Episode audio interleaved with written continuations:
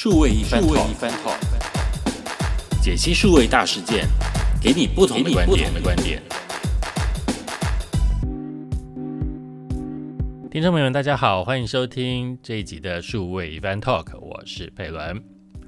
疫情期间，大家都在拼转型，然后很多的这个实体商店都在努力的做数位转型。想要透过网络的方式啊，能够提供更多的服务啊，因为原本到实体店家去做消费的这一些行为呢，都会受到了一些限制哦。那你看，我们原本说这个六月十几、十、十、十四是不是要解封？结果又延了两周下来，眼看着六月二十八又要到了，哇，这个实在是感觉有一点遥遥无期哦，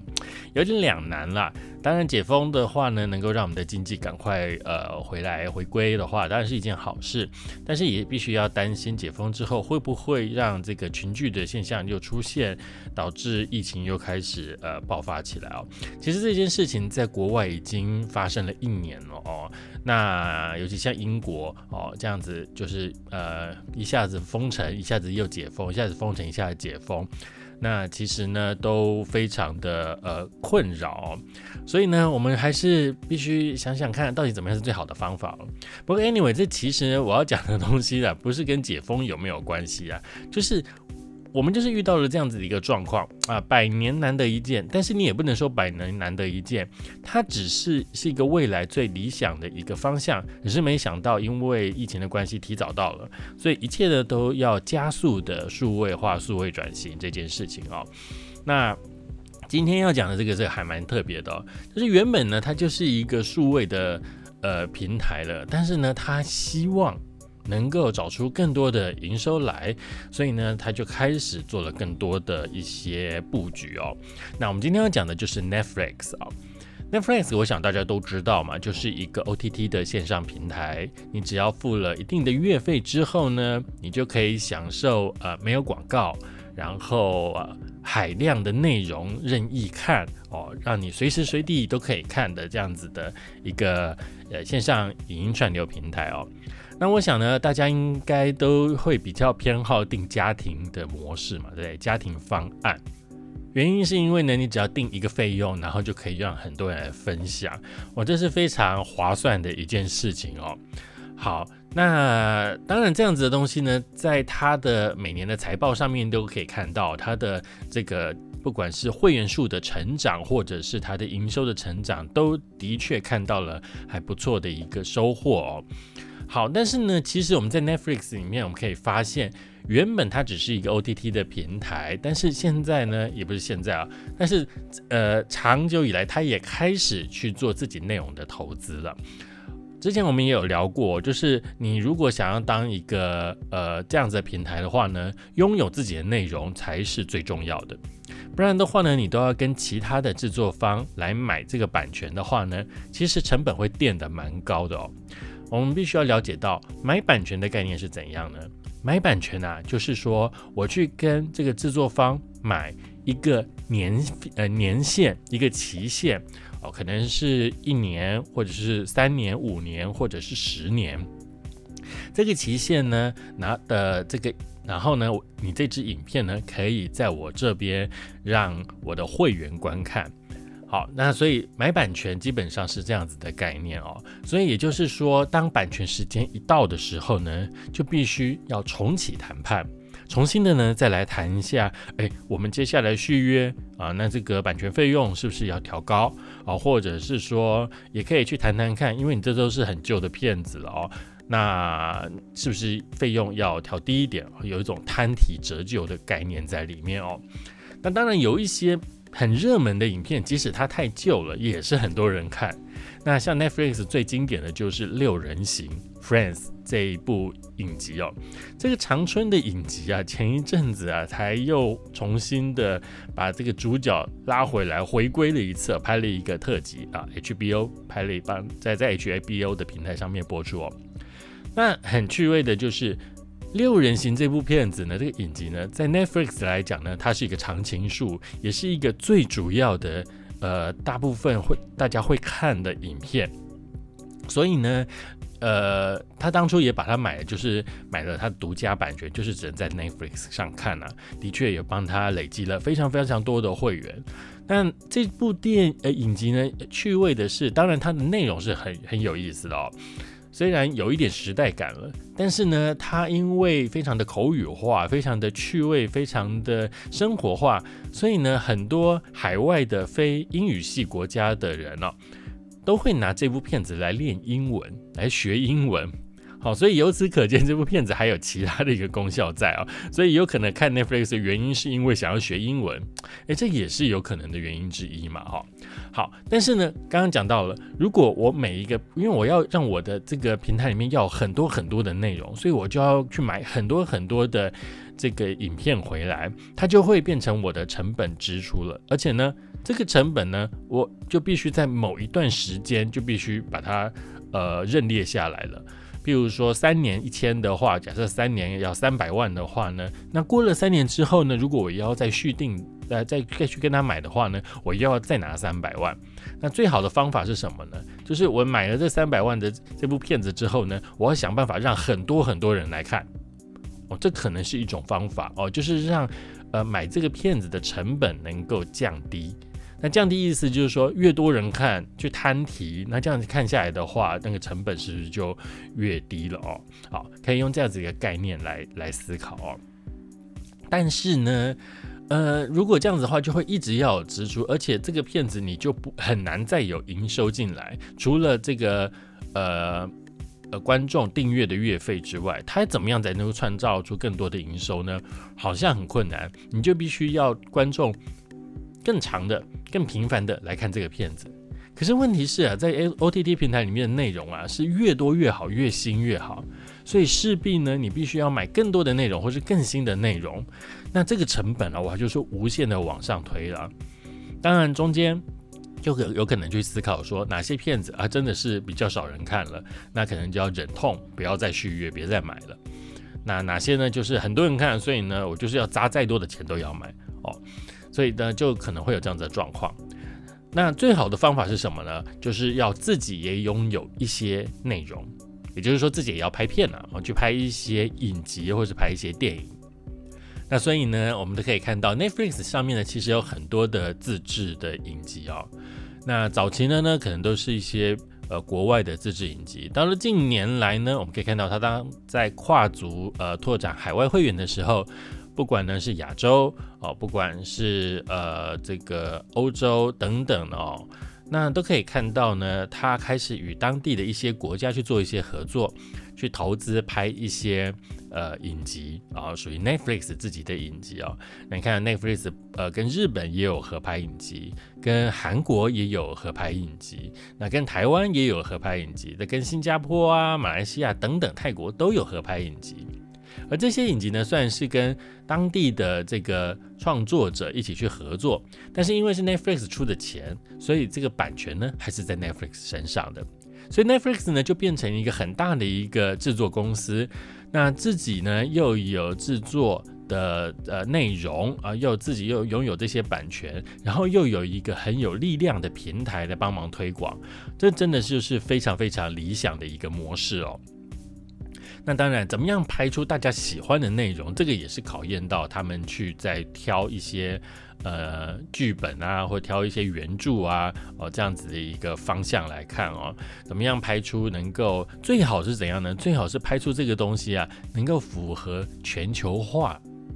的一个比较通用的一些生活感受。啊，譬如说我们之前可能有一些片子跟台湾合作的话，那做出来那个内容可能有比较深的一些台湾的文化在里面的话，有时候在看起来可能就会有一些文化的隔阂哦。那可能国外的观众呢，就可能看不大懂这个到底是什么意思。那当然我们反观了，譬如说你现在在看韩剧的时候，有些韩剧呢是跟 Netflix 合作的，诶，你去看的时候就会发现，诶，其实好像。不会有太大的文化隔阂，就好像是身边会发生的事情而已，只是他可能配了一个呃韩语这样子在演出而已哦。好，那所以说，当自己都有了这么多的内容的时候呢，其实他虽然拍片的时候花了很多成本，不过这就是一个固定成本。固定成本出去了之后呢，就开始呢拥有这个 IP 之后呢，我当然呢一开始一定就是先在自己的平台上面独家播出，对不对？好，那未来有没有机会再去把这个 IP 这个这个内容啊再授权出去？给其他人翻拍、重拍这些的，诶，这都是可以考虑的一个方式哦。好，那我们这边要讲说，Netflix 呢，它宣布啊，它要在美国，原本呢，它都只有在做这个线上订阅制看影片的这样子的一个服务嘛。好，然后呢，从现在开始呢，它要推出一个新的服务了，什么服务啊？就是它的电商。你想说奇怪？Netflix 有电商啊，它不就是线上的一个服务吗？它还要电商，那它要卖什么东西啊？诶，对，它要卖什么东西？像 Netflix 做内容的，那它能卖什么呢？它又不像 Amazon 什么都能卖，对不对？Amazon 就是什么都卖，什么都不奇怪哦。它所以就是一个电商。那 Netflix 的电商到底可以卖些什么东西呢？这个我们就还值得好好的来研究一下哦。既然 Netflix 已经拍了这么多的内容，其实呢，他也思考到了，其实自己已经不能够把制作跟平台这两件事分开了，他必须换一个方式来思考自己的角色，就好像电视台一样。台湾的电视台呢，其实有不少，譬如说像三立啊、像东森啊、TVBS 啊，就是自己既是一个平台，我们把平台就就当做是一个载具啊，就可以看这个内容的地方哦。这是一个平台，然后呢，他自己也拍戏剧。那当然，这时候就会思考，我在拍戏剧的时候，我要怎么样去找到更多的额外的营收？原本的电视呢，在拍戏剧的时候，当然再把版权卖出去给其他的频道去做二播，或者是把首播卖给其他的无线台，这种是主要的营收来源之一。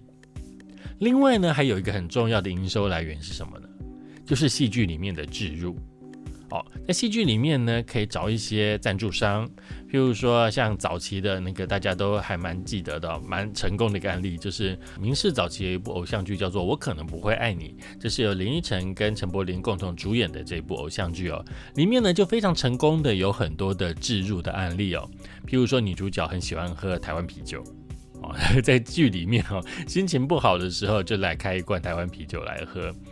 另外呢，还有这个他自己代言的一些化妆品啊，也在这个戏剧里面出现了。所以说，在里面呢，很成功的让他跟主角能够融为一体。那其实，在韩剧里面有很多很多这样子的做法哦。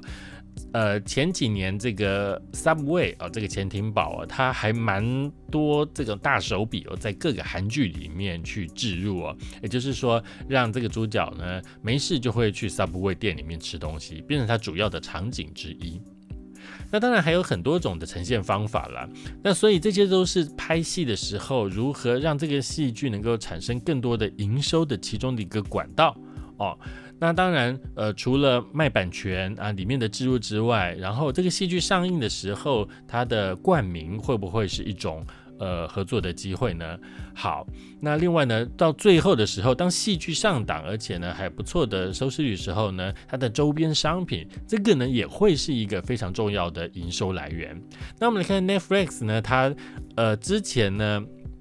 这个推出的，它在这近期要推出的这个。线上的商城哦，它销售什么东西啊？它销售的就是包括《怪奇物语》等等各个热门影集的一些周边商品哦。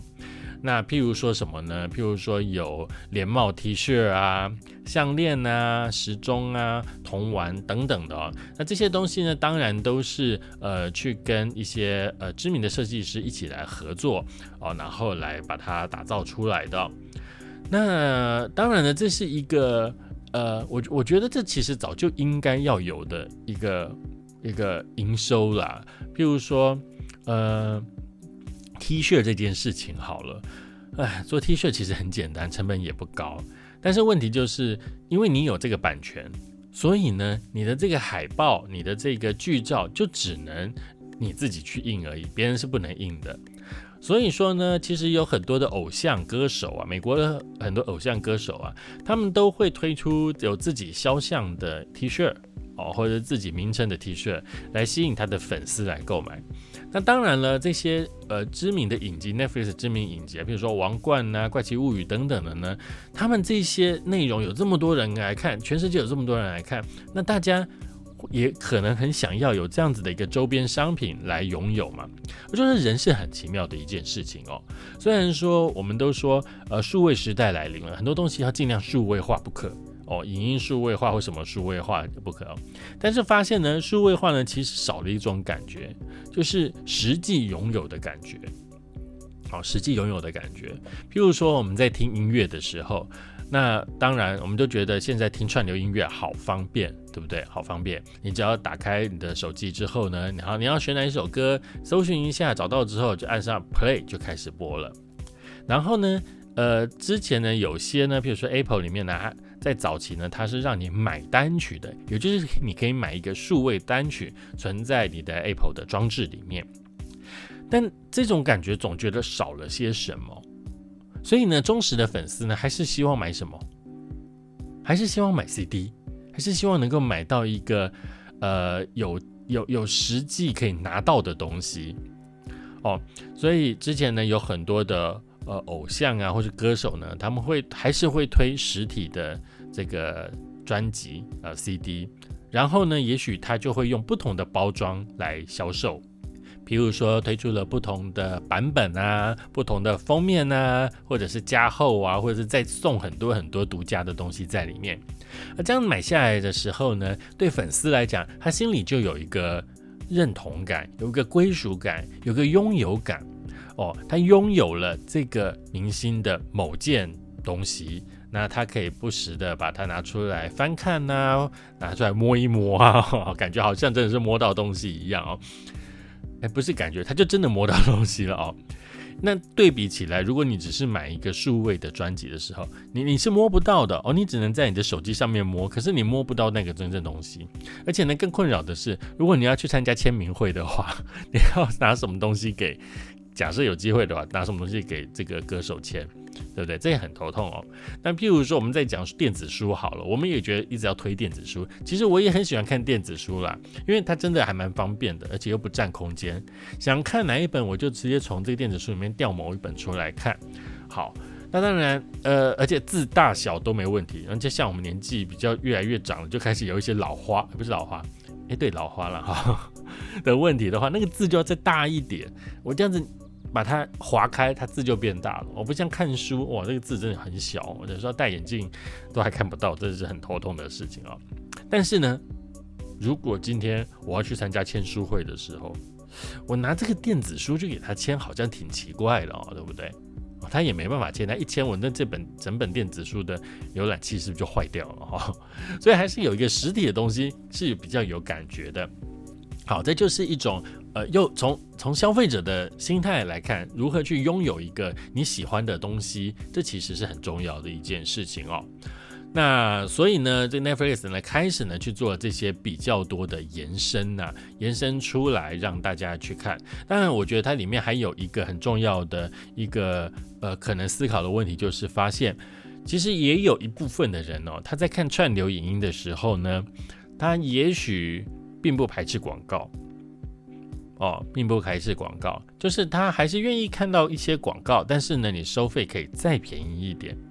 收费可以再便宜一点哦。那我们举例来讲啊，譬如说像爱奇艺好了，爱奇艺呢有很多的内容，对不对？那有些内容呢是必须你要付费才看得到的，那有些内容呢是免费的。那免费的部分的话呢，前面就可能有广告。那它的一些播放策略呢，有可能是首播的时候是一定要付费抢先看。可是呢，接下来如果它首播期过了之后呢，它就要转为免费的时候呢，那它前面就会有广告，然后呢，你就可以继续看。所以如果你不是要抢第一的话呢，其实你是可以忍耐等广告这件事情的。好，那其实还有另外一个模式，这也是蛮趣味的，就是用单支来点播。哦，在爱奇艺这个服务里面呢，呃，尤其像欧美的一些电影，可能版权费比较贵，所以呢，它就采行了什么样的一个政策呢？就是单支点播付费的一个政策，也就是说，你就是可以租片啊，在里面租片来看啊。好，所以用多元的方式呢，来增加它的营收的管道，这的确是一个呃蛮蛮有意思的一个方式，就是让消费者有更多的选择，不会只有一种，反正就是一定要付费啊，就是一定要呃让你看不到广告哦。当然这是这个当然是由各种不同的评估的面向来思考这件事情呢。当然你如果付费如果有阶级的方式，譬如说。你可以付费有基本的啊，那这种就是，而且可以看到首播的，那这种就是有广告哦。就是说你付费这件事情，并不会以有没有广告这件这个这个东西作为主要的衡量了，也许会再加上说它是不是首播，它是不是独家这件事情哦。你想要看到首播，又想要看到独家哦，但是呢，你就可以接受广告的话。哎，那那就请你付比较少一点的钱，但是你不想看到广告的话呢，那你就付高一点的钱，那就把你全部都去广告了，所以又可以把消费者再挖出另外一种呃潜在的这种呃呃消费的族群出来哦。好，那所以呢，我们再回来讲 Netflix 好了，呃，其实从它的热门 IP 刚刚讲到，它去去延伸出来各种不同的东西啊啊。啊，把这个 T 恤拿出来卖呀，比如说出什么很流行的马克杯啊，哦，还有什么电风扇呐，哦，还有什么？但现在台湾比较流行是出什么，你们知道吗？啊，对，就是出健康食品，比如说有很多的益生菌啊，哦，我现在发现哦，每个电台都在卖，每个电视台都在卖益生菌呢，哦，这就针对它最红的那一个 IP，然后把它冠名叫做某某益生菌。再不然的话，就是卖基金，对不对？基金的话呢，也是有很多的戏剧，呃，不同的电视台他们的戏剧也在卖基金。然后呢，还有叶黄素，那这几种东西啊，就是呃吃的东西吃了之后呢，就有可能有帮助，因为它是属于比较。食品吧，营养品吧，但不是药品，所以呢，其实就还蛮好做的。那而且大家好像都蛮有需求的哦，所以呢，就会去做很多这种更延伸出来，电视台就更延伸出来很多不同的这种周边的商品出来哦。那 Netflix 呢，它曾经呃有跟呃橱柜的厂商啊合作，合作什么呢？他就打造一个节目，这个节目呢就是改造节目的这个呃这个。就是就是一个改造商，哎，怎么讲？改造呃，你家里东西的一种节目的内容。好，他就是跟他合作嘛。我们假设好来讲好了，我今天可能要做一个节目，就是改造我家哦。这时候呢，我就去找 IKEA 合作。哦，那 IKEA 但是就会想说，哎，那好啊，那我把这个人的家里面全部改成 IKEA 风格。这时候呢，你看哦，IKEA 一定会跟他置入合作嘛，对不对？所以这就一个费用了。那 IKEA 合作的目的是什么？期望更多的人看到之后，哎，是希望再到 IKEA 来买东西嘛？所以这也是一种很棒的一种带动消费者的购物欲望，也可以创造出好的内容的一种方式哦。那另外呢，它还有很多的呃内容里面呢，其实也可以潜在着很多不同的周边商品出来呢。那因为都是戏剧嘛，所以你在事先呢都可以先思考好它会有什么样的一些周边可以延伸出来的，比如说。我们刚刚讲到的有什么 T 恤啊、连帽 T 啊、抱枕啊、桌子啊、棒球帽啊等等的。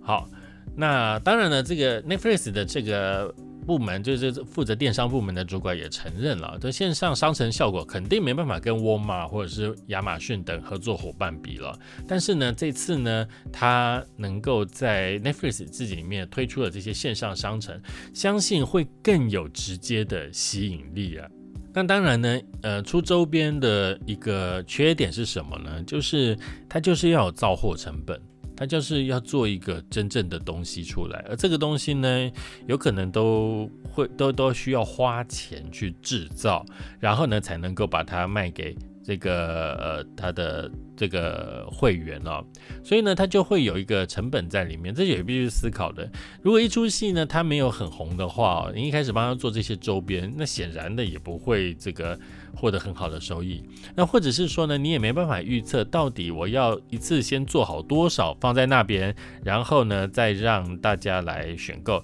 哦，这也是一个思考的问题，就是一下子做的太多的话，那成本太高，你又回收不了，那这也是一堆货堆在那边。除了造货成本之外，你还有仓储的成本，这也是很头痛的一件事情哦。之前呢，我曾经有合作过一个，我我之前在电视台合作呃公服务的时候，曾经有过这样子的模式，就是有一个厂商专门就是做周边的。哦，那我自己电视台我不做。我不不自己来做这件事情，我就把这个版权在做周边的版权，我就授权给这家公司，让这家公司呢来承担所有的造货成本，还有仓储的成本。但是呢，我就多让一点利润给他，让他来延伸出去。但这个东西也会有一个伤脑筋的地方了，那就是，呃，他做出来的品质是可不可控的？哦，因为东西都在别人的手上，那当然他也会去思考找更便宜的制造商或什么东西做出东西做东西出来，那那个品质会不会是好的？我跟你讲，对消费者来讲，如果这个东西品质不好或者常常出问题的话，他不会怪罪到。这个制造商的头上去哦，他会直接去思考谁呢？他就会直接思考这个东西的品牌它上面挂到底挂谁的名字，我就去找谁算账